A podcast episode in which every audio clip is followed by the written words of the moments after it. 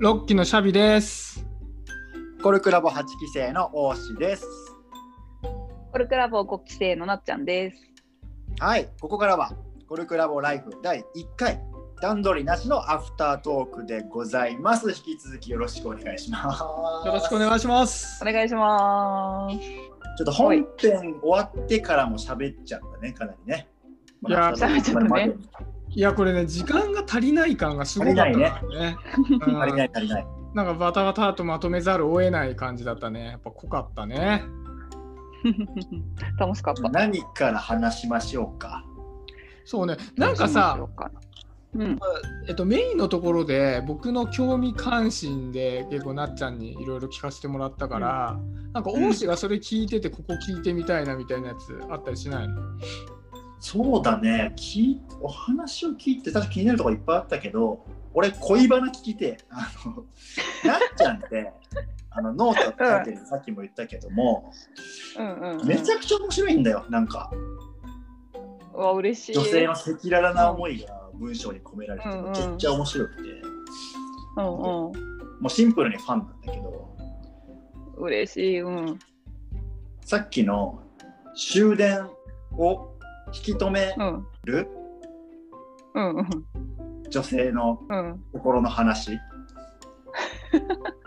終電を引き止めるってあれだよね。あのーまあここの話ってもともとまあなっちゃんのうん。どんなノートを書こうっていう題材から出た話なんだけど、うん。終電を引き止めるっていうのは、じゃあもう終電だから俺帰るよ。やだ、うん。バイバイしたくないみたいなやつのこと？そうそう。よくいるじゃん、改札前に。ああ、なるほどね。で、なっちゃんは、その、そういうふうにする方なの？しない方なの？あのね、かつてする方であったんだけど、今はできない人になってるな。へえ。なんかさっきの話だとさ、まあ、ん昔は結構まあプライドもまあ高くて、自分のうんうん。もうやりたいことを突き進んでやるみたいなところから、うんうん結構今は自然体になってるようんみたいな感じに見えるんだけどさ、うんうん。その終電を引き止める女性ってさうん。プライドが高いとさ、そんなに引き止められなそうだから逆にも見えるんだけど、違うんだ。あプライドが高いけど終電引き止めるんだ。ーそう。なんかねあーなんだろう。なんでだろうね。それはでも今思えばそれはさ心の穴を埋めるための行為というかさ。うん。なんかうーんもう今夜絶対に一人でいたくないっていううんうん。感情から逃れられなかったんだよね。昔はけど大人になってしまった。その恋愛観が変わるタイミングって、さっきのそのポルクラボのいかでのい方が変わるタイミングと同じだった？の、うんうん。そうでもないの？恋愛観が恋愛観が変わってるのかは分かんないけどえどうだろうななんか私、まあ、恋愛だけの話をとりあえずすると多分私が今こうなってしまったのはうん考えて分析しすぎてしまってるんだよね。自分の感情を。うん。その痕跡がノートでもあるんだけどうんうん。それが面白い。あのねそう。私ほんとずっと彼氏いないんだけどさ。最後に。本当もうびっくりするんだけどまあいないんだけどね。結構何年も。で最後に付き合った彼が結構そうその5年って書いたのさうん、もう12年前のノートだったんだけど。それそれくらいだからあの記録更新してんだけど。あのね最後に付き合った人との恋愛が結構しんどくって。うん、そこでね私はね勉強をするっていう方向に出てさ、うん。恋愛心理学の本とかめっちゃ読みまくり始めたの。で、そそれを読んだ時にあ私の今の感情これのことかとかなんかうん。すごいこういろいろ言語化できてうん。言語化できることで自分の感情が多少収まるっていうかうん。っていうのがあってどんどんどんどん内省癖が前はもっとか感情的だったんだよね私多分。うん。感情の赴くままに動けてたんだけどうん。すごく論理的に頭で感情について考えるようになってうん。でそれを書き残しておこう自分の気づきを書き残しておこうと思ってノートも赤裸々に書けば書くほどやっぱ読んで共感してくれる人が増えてきたから、より赤裸々にっていうなんかもうちょっとバグっちゃってんだけど 私のその羞恥心みたいなものがそう何でも書あいちゃうみたいな。そうでもそれですごく自分の感情を分析していくようになったから今終電寂しい引き止めたいっていう感情がないと言ったら嘘なんだけどそこでさっきシャビが言ったようにいやでも今これは私は心の穴を埋めようっていうとてもこう自分本位な感情だなとか そういうことを考えるようになったんです。言語化できるようになってしまったんだね。そう。でそれでいいと思ってたのね。昔より成長できたって思ってたの、うん。つい最近まで。うん。ところがほんと最近になっていやこれ私はもっと感情的にならなれないと逆に恋愛うまくいかなくなってんじゃないかって最近また逆に触れた方がいいのかもしれないって思い始めて。なるほどね。そう。要は可愛いわがままが言えなくなっちゃったの。そんな言えなくなっちゃった。わがままが言えなくなっちゃった。なんかその当時のさうん。そのうん彼氏の時は、うん。のなっちゃんは、うん。どっちかっていうと、こう依存傾向が強い感じだったの？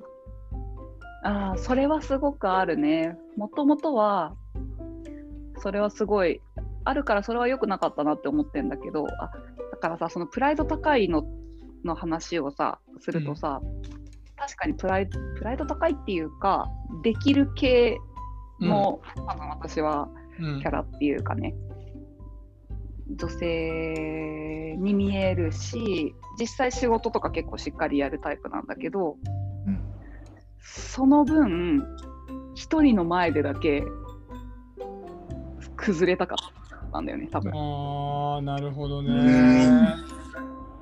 そうそう。他の人、もう会社の人に頼らない。別に家族にも頼らないし、友達にも頼らない。一人で頑張れる。けど彼氏にだけは頼りたいっていう。だから、彼氏は大変みたいな。あーでもねお俺これねちょっとわかるな。わかるの？わかるね。チャビわかるの？うんだから結局うんあのまあこれなっちゃんと同じかわかんないけど、うんだ外っていうのはさ、うん誰しもこう環境に適応しようとしたりしてるわけじゃない。いわゆるライフハックを施してるわけよね。うんで、まあ、外で、まあ、何らかの形でうまくやるわけよ。そのできるなっちゃんでもいいし、まあうんうんうんすなわちできるシャビじゃなくてもいいんだけど、わかんないけど、ひょうきんな王子とかでも、まあ、ある種の適応してるわけじゃない？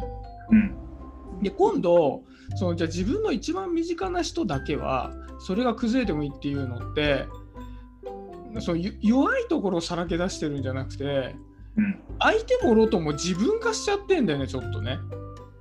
その同化しちゃってるから。そうなんかね自他境界線が変なことになっちゃって。うん。うんうんうん。いやあなただったら全部受け止めてくれるでしょみたいな感じになっちゃうんだけど。うんうん。なんかその今の話聞いてるとそのなっちゃんがそれをできなくなって感情が出せなくなったから逆に振った方がいいっていうところっていうのはおそらくそのうん。どんどんなっちゃんがさなんか人間的に良くなっていく過程で次の感情的っていうのはうん。分かんないけど相手がいて自分がいて別々の人人格なんだけどその人に自分の素直な今すげえ寂しい気分持ちになってるんだっていうのをそのまま言える。いやなんで私こんな風に言ってるのに帰っちゃうのっていうコントロールですコントロールとかじゃなくて今今すごい寂しい気持ちになってるんだよねみたいなことも感じるじゃない。なんかそういうなんかつなっちゃんが次にの恋愛できるんだろうなみたいなことを思った。うんうん、あと私ができてないけど次はこうなるといいんだろうなって思ってるのはやっぱね、うんその分散なんだよね。あ他の人にもうん。そう。別に彼氏じゃない他の人たちにもちゃんと頼る。うん。うんうんそう。なるほどね。多分それが本当はベストで、だから同一化の話で言うと、私は他人との境界線がめちゃくちゃあるのね、うんうんううんん。うん。普段。うん。だけど、彼氏にだけは境界線がなくなっちゃうの。うん。うん。それっていうのは、おそらく、えっと、本当は他者と交わりたいけど、うんいろんな人と交わるのはすごく疲れちゃうから、疲れちゃう。から、たった一人とだけ交わりたい。わかるわこれすっげえわかる。そうでもそうじゃなくていろんな人ともうちょっとだけ境界線を薄くしてちゃんと人間同士こうダメなところもちゃんと受け入れてっていうか関わりをたくさん持つ中で、まあ、彼氏っていう人がいてっていうのがおそらくベストっていうのはこれはもういろいろ勉強して得た知識なんですけど あんまりできてない まだ。いやーなんかさもう教えられました、今日は。やった。なんかあれ自分も結構さ、まあ、なっちゃんも社交的じゃない？あーまあに見えるね私は。そうで、うん。自分も多分社交的な風に映るんだけど結構ね、うん。人を話しちゃうんだよ。うんあんま必要以上に人と仲良くならないんだよねもともと。うんもうそれはやっぱこう境界がすごいガンとあるからうんそっからこっちはもうドンタッチでお願いしますみたいな感じになっちゃうんだけどうん。もうそれはもう寂しいの分かってるから、うんあいやこの人だけはっつって言ってそうやって依存するんだけどうん。それが、いや別にそんなこんなするほどようん社会はさ冷たくなくて優しいわけでやっぱそれを少しずつ分かって、ねまあ、王子もこうやって一緒にさやってくれてるわけで。でなっちゃんもこうやって来てくれてるわけでそこうできっと緩やかにつながってでまあそのうん。ね、パートナーはパートナーで、まあ、より濃くつながるのはもちろんそうだからそうやっていくっていうのがねもうね目標。そうだからそれをするためにラボっていうのはすごいいい場所なんだよね。ほうほうほうほまあ、ちょっとずつみんなとつながらせてって言ってうん。つながってくれる人たちがたくさんいる場所だから、うん。そうそうなんで私あんまり友達付き合いもうん。ないっていうかさ、そうなのそんなに友達とは。そう友達ともね、まあ、いるけど別に友達は。うん。なんかそんなねいつも連絡取るとかうん。こっち集まるみたいなうん。別になくて基本一人で過ごしちゃうからさ。うん。そう。でもまあ例えば今恋愛相手がいたとしてその人との関係でうわーってなった時に今だったらちょっとラボメの誰かちょっとおしゃべりしようって誘ったらきっと誰かは来てくれるうじゃん、んうん。ズームにね。それだけでやっぱその夜終電に乗って彼の家に無理やり行くとかしなくて済むっていうか。それはさなんかいうん。ちょっと一個思ったんだけど、なっちゃんの、まあ、一つ特徴的なところでさうんうん。そのコルクラボで知り合った人と、うんまあ、一緒に住んでいるじゃない。